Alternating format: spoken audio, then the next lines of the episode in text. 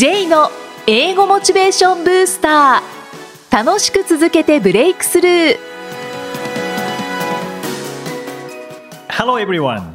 こんにちは。J こと早川浩二です。ハローアシスタントの生きみえです。この番組は英語を学ぼうとしている方 TOEIC などの英語テストを受験しようと思っている方に英語を楽しく続けていけるコツをお伝えしていく番組です J さん今回もよろしくお願いします。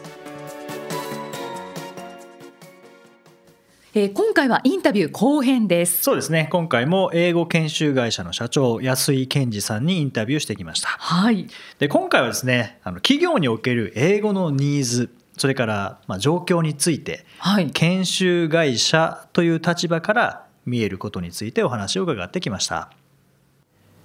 今回も語学研修会社グローバルインスティテュートの安井健二さんにお越しいただきました。安井さん今回もよろしくお願いします。よろしくお願いします。いや実は今こうテーブルの上に安井さんの戦歴であるお恥ずかしい。TOEIC のスコアシートが10枚10枚。ちょっとありますよね、ね、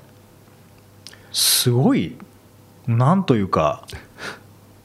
戦歴ですね。本当にね、うん、その215からで475を取っていろいろこう伸びない時期をこうそうですね。なんか特徴としてはこう停滞してバンって伸びてまた停滞してバンって伸びてっていうのを繰り返してますよね。うん、でまあやっと780までい。ったということで、はいうん、これはもう TOEIC 卒業ですか？いやそう730を達成したらもうもう卒業しようかと、はい、本当に思ってたんですけども、はい、ところがあの今あののうちのお客様の、目標スコスコアが、なんと800、800, 800 取れと、はい、ということなんで、安井さんも800取れ そう私も800を取らんとあかんという、はい、だから次3月10日、もうすぐですね、ええ、頑張ります、ちょっとリーディングパート弱いんで、ちょっとだから読む量量とか、そのあたりを、パート7対策を。やりたいなと思ってます。ぜひ次回お会いするときには取りましたとい。う声を、はい、800超えたら TOEIC は卒業します。はいお客さん900になったらどうしますか？それはまた頑張らなあかんね。それは嫌やな、はい、許して800で。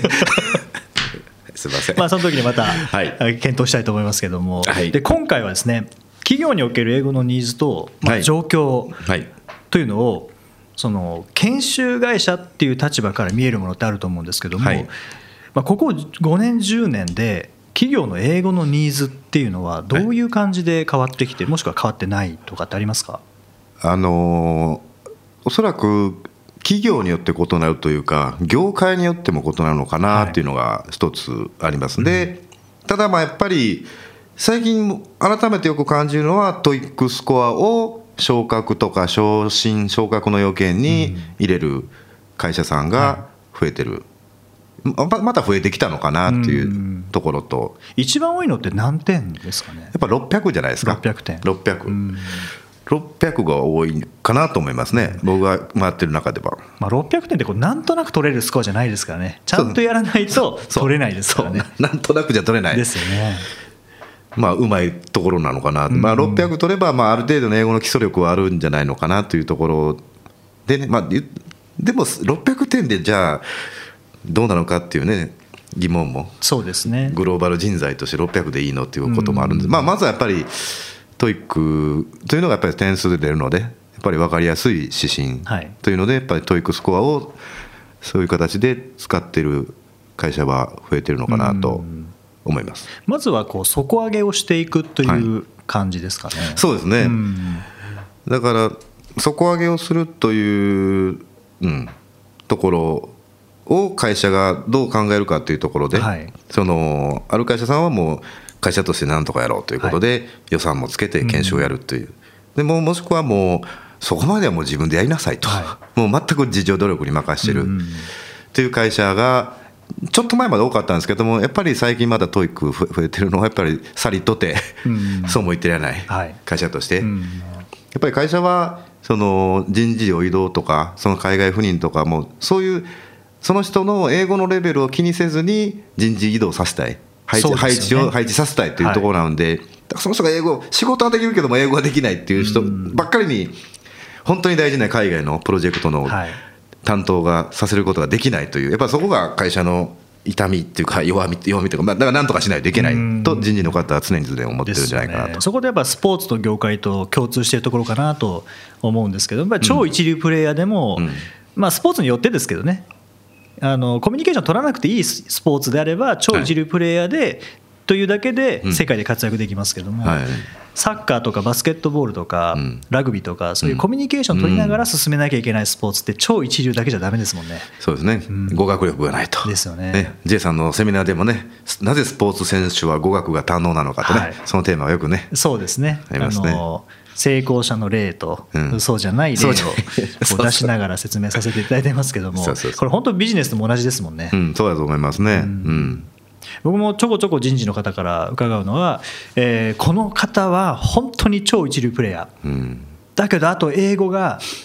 やっぱりあの求めるレベルじゃないので、海外に送れないので、それはもう会社にとって本当に機会損失になってるんですっていう声はやっぱ多いんですよね。そうですね、うん、もう究極はまあ社員の4分の3ぐらいが TOEIC 730点以上とか、はい、多分会社としてはもう誰でも海外行かせれるぐらいにしておきたいというのがトップの方の考えじゃないのかなと思います。そうですよね。でまあ、そういった会社さん、それからそこの会社のこう社員さんを、まあ、どのようにこうサポートしていくかっていうので、はい、まあ、安井さんの GI の研修があるわけですけども、はい、GI ではどういう研修をされているんですか、ねえっと、当社では、ままあ、まず一つはあの J さんのセミナー、はい、というか、まあえー、動機づけといいますか学習法というか教育対策というかまずやっぱりどういうどうやって英語って伸びるのとかスコアが上がるのというところをまあセミナー形式でさせていただくものが一つと、はい、で、まあ、一般的にいわれるまあ英会話レッスン、うん、それはあのうちの先生が企業に行って、えー、英会話、まあ、ビジネス英会話ビジネスで使う英会話とか、えー、一般日常英会話あとまあ TOEIC 対策、うん、でもう一つが e ラーニングえー、っとうちでまあスマートフォンで学習ができるという TOEIC の e ラーニングがございますので、はい、まあ、セミナー、レッスン、e ラーニングというのは大きな3つの柱かな、なるほど、そのレッスンは、ネイティブの先生が教えるレッスンがメインですか、いや、うん当社の場合でいうと、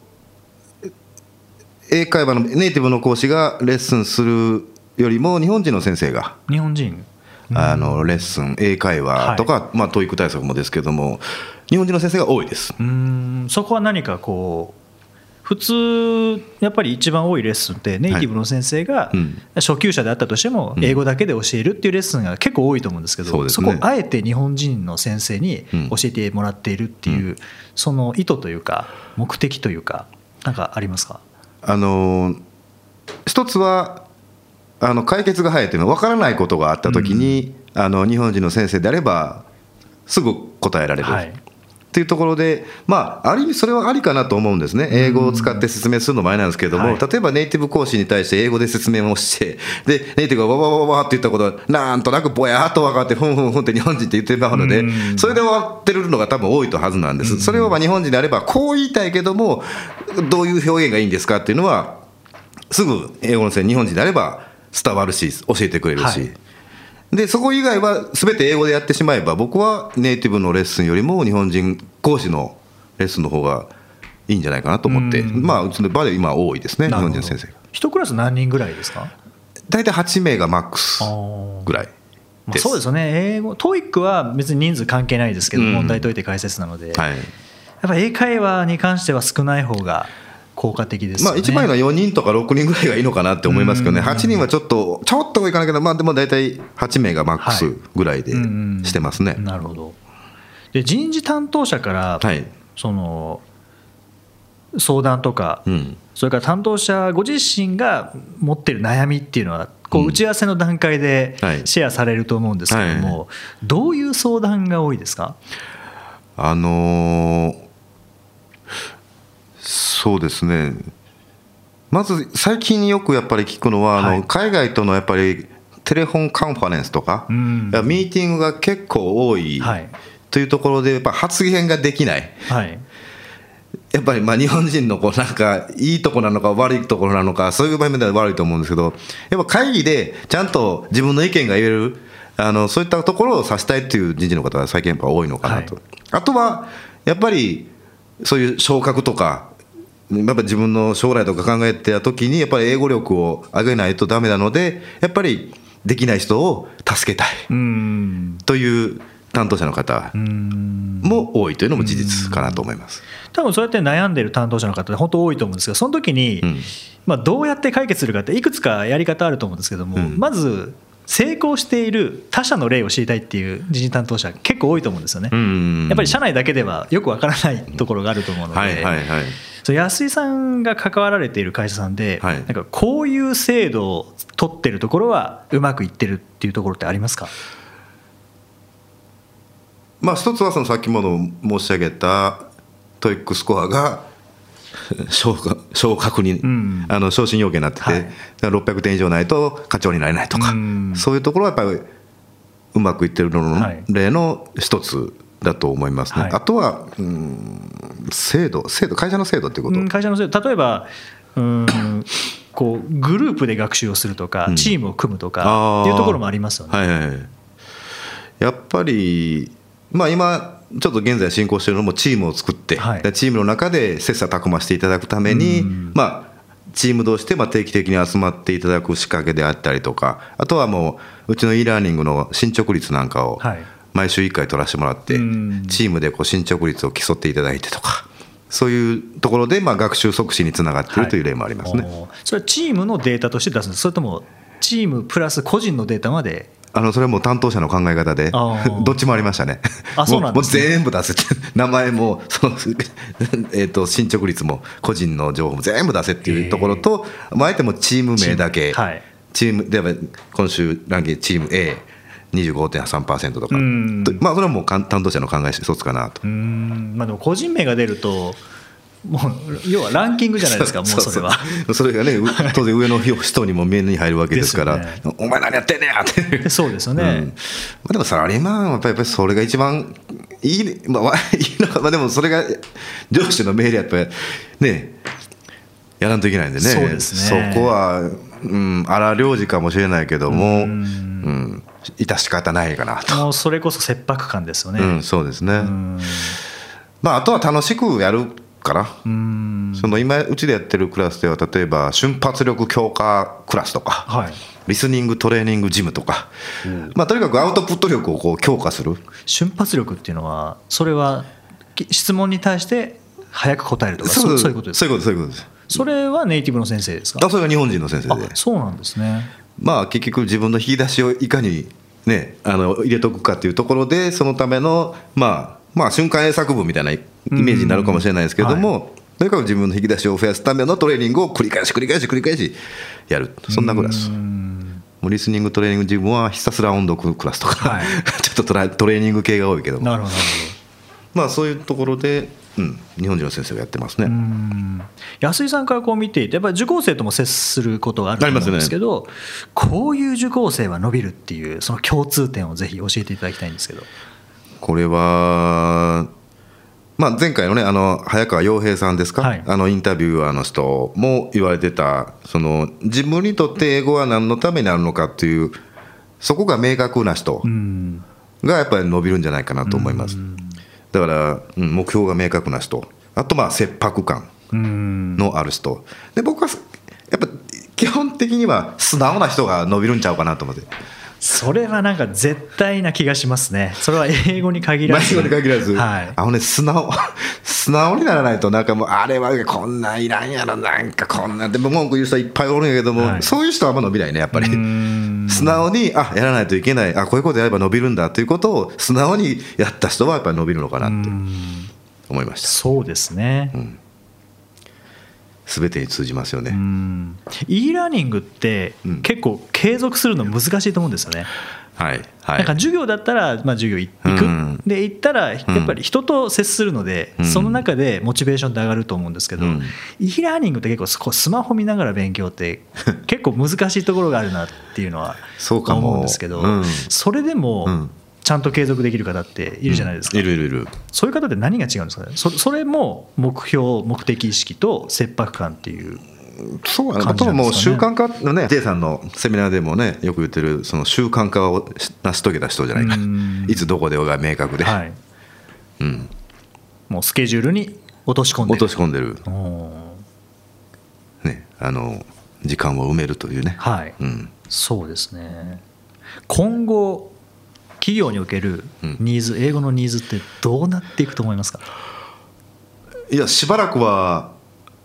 まだまだ英語のニーズは高くなるはずですね、うん、まあ、最近はもう入り口のところでその英語ができる人を会社も取ろうとしてる、はい、もう増えてますよね、うん、そういうところは。だからただ今企業として第一線で働いてるバリバリの30代40代の人たちが英語力をつけないと、会社としてはダメなのでだからまあ少なくともまだその人たちが現役でいる20年ぐらいは、はい、まあまだまだニーズは高まるかなというところと、あとやっぱアウトプット系じゃないですかね。スピーキング力。スピーキング力、うん、を上げる測るためまあ TOEIC もいいんですけども、はい、あの LR もね、はい、あのやっぱスピーキング力を高めるというニーズは日本人特に苦手なところだと思うので、そういうニーズはまだまだ高まってくると思ってます。そこに対して安井さん GI はサポートを続けていくと、そうですね、はいえー、前回は安井さんの学習法そして今回は研修会社という立場から見えるこう企業の英語のニーズということでお話しいただきました。いや本当にあの参考になるお話語学学習法もそうですし今回の企業のニーズに関するお話もそうですし、えー、参考になった方多いかなというふうに思います、えー、前回今回に、えー、渡ってえー、貴重なお話を聞かせていただいてどうもありがとうございました。ありがとうございました英語で名言。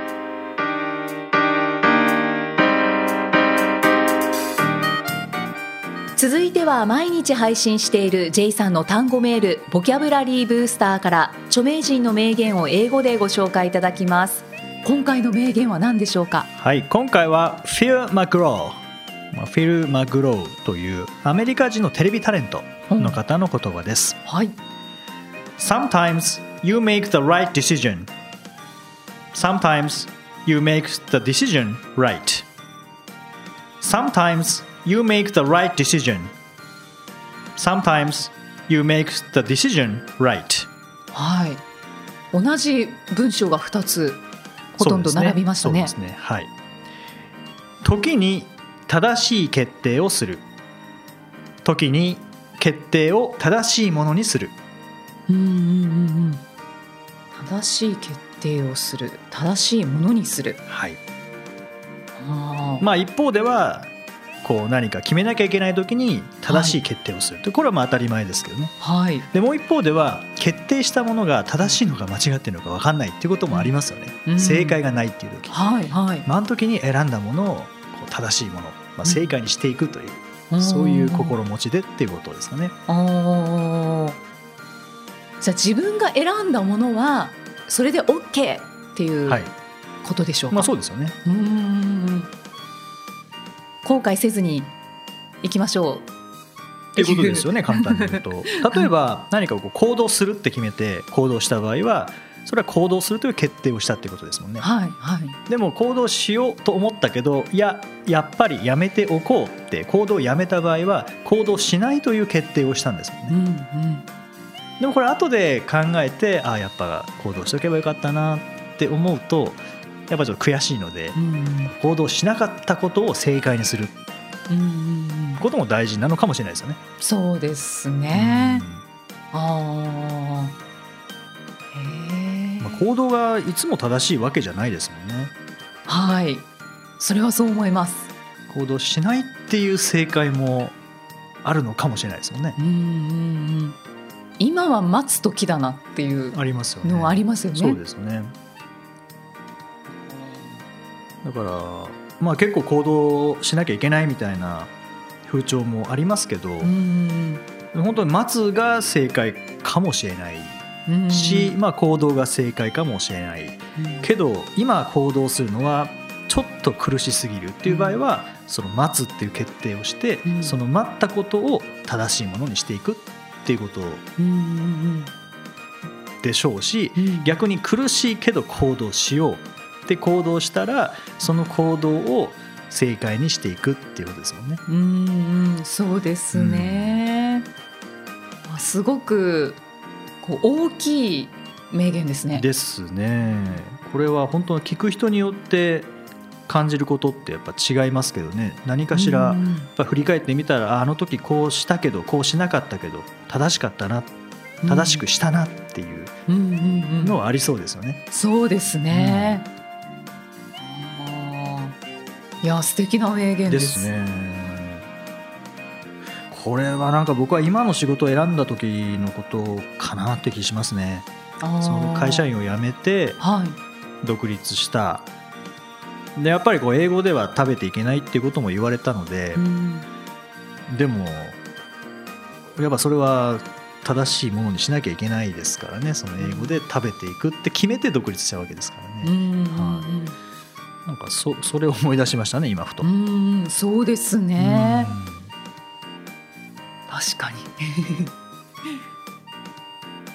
なんかこう考え込む名言ですねこれ。はいというかこの方テレビタレントですか、はい、はい、なので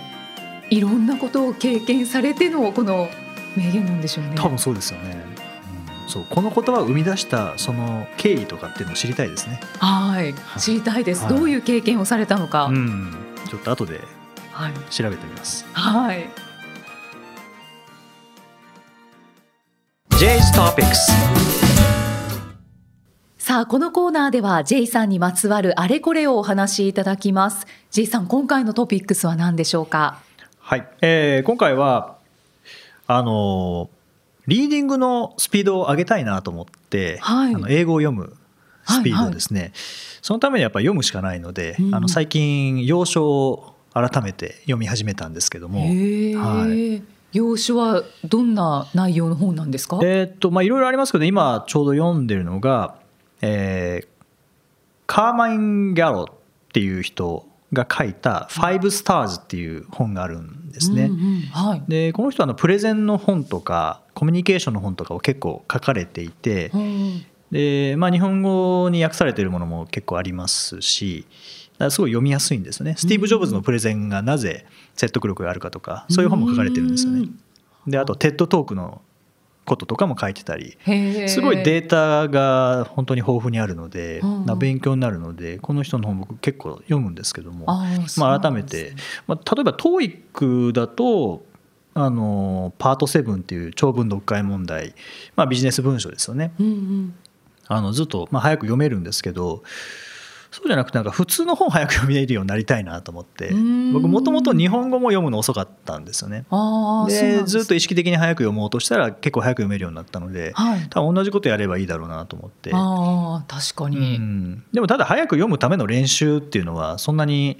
まあ、大事なんですけど、やっぱ内容を知りたいっていうところがあるのでそれで読み始めた感じですね。うん、だから日本語の本も読みますけど今年は英語の本もいっぱい読んでいこうないこうかなと思って、はい、で知らない単語とか出てくるので。あそうなんで、ね、気になったものはその都度覚えるっていう、うんうん、だから一石三鳥ぐらいですかね。確かに、はい、そうですよね。ですよね。要所を読むとそうなりますよね。ね。内容とスピードと知らない単語、表現を身につけるっていう、うんうん。うん興味のある要所を読むというのも興味があるのでこうどんどん頭の中に入ってくると思うんですけど、はい、読みやすい要所とかあったりしますか？読みやすい要所はまあビジネス系のものは読みやすいですよね。あっていうのはあのデータが多いので、はい、あと場面事例が多いので、うんうん、イメージしやすいんですよね。小説って描写が多いですからね。あそうです、風景の描写とか表情の描写とか、はい、その空気感っていうのを文字で伝えるわけですからはい、から難易度はすごい上がりますけどでもこういうスキルを高めるとか、うん、そういう系のものは読みやすいですよね。実用書。そうですね。はい。うんじゃあリーディング力を上げたいっていう方は興味があって、はい、まあ、かつこう実用書系を読むと、ね、いいですかね。そうですね。でもスタートとしては内容を知ってるものを読んだ方がいいと思います。あ日本語でも読んだことがある、はい、ですごいよかった、で改めてもう一回読みたい。じゃあ英語でみたいなのがいいですよね。あそうですね、はい、あ確かに、うん、そっか日本語でこうやって言っていたのが英語ではこういう表現なんだとか。そうですね、うんであああの話かってなんとなく単語1個からも推測できたりするのであおすすめですよね。確かに。あそれなんか読むの面白くなりそうですね。はい、うん、うんうん、へえ J さんのその改めて本のご紹介いただくと、はい。えーと、本のタイトルは「あ Five Stars」5スターズ5つの星ですね、うんうん、はい、これもよかったら読んでみてください、はい。第94回お送りしてまいりました。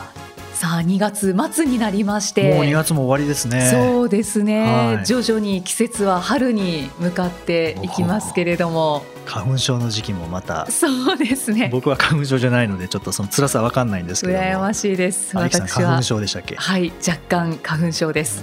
まあそれは置いといて、はい、はい、私はお花見の方を楽しみたいんですけれどもね。そうですね。はい。はい、と同時に、まあ、研修の花がはい、春もたくさん咲くんですよね。そうですね。はい、咲きますね。で、あの来週伺う会社さんなんですけども、あの研修会社さん通してお話しいただいて、はい、で、なんか担当の人が僕を知ってるという話になって、うんうん、明徳義塾高校の授業で、はい、僕の授業を受けてくれた教え子さんですか、はい、ああそうなんだと思って。ちなみに名前担当者のお名前は？って言ったら、はい、名前聞いたら僕が一番覚えてる生徒だったんですよ。へえ。もうそんなことあるんですね。大学卒業して社会人になってだったら近いのでまだ分かりますけど、はい、高校で、まあ、高校3年生の時に僕が担当して、はい、担当してっても2回しか授業やったことないですけど、でも集中講座をやったのでこう3日間一緒に勉強したんですよ、ああそうなんですね、はい、で最後に TOEIC のテストを受けるっていうぐらい、まあ、じっくりやったクラスの中の一人なんですね。うんうん、で、まあ、その卒業生が今、社会人になまあ、大学行って社会人になってで研修の担当者っていうこの再会が何とも言えないですね。ミラクルですね、うん、こういうの嬉しいですね、うん、なんでしょうね。まあご縁ということですかね。本当、そうですよね。よく出会いますよね教え子さんに。うんいろんなところに まあたくさんのところで。僕が出没するのかいろんなところに教え子の皆さんが出没するのかっていうのは分かんないですけど、でも嬉しいですね。こういうのは一番嬉しいですね。ねそうですね、はいいやじゃあこれからがその研修担当の方とそうですね来週研修があるので、うん、はい、じゃあちょっと学生時代のことも花が咲きそうですね。そうですね。はい、はい、いいですね。はい。いっぱい花にかけちゃいました。はい、あ、そういうことですね。はい、はい、ちょっと気づきませんでした。いえいえ、とんでもないです。さあ、ではえー、この番組ではご質問ご感想をお待ちしていますので、えー、ぜひお気軽にお送りください。メッセージは J さんのアメブロ英語モチベーションブースターの中のポッドキャスト下にお問い合わせフォームがあります。それでは J さん。OK thank you for listening. See you next week. Bye bye この番組は提供株式会社ラーニングコネクションズプロデュースキクタスナレーション生きみえでお送りしました。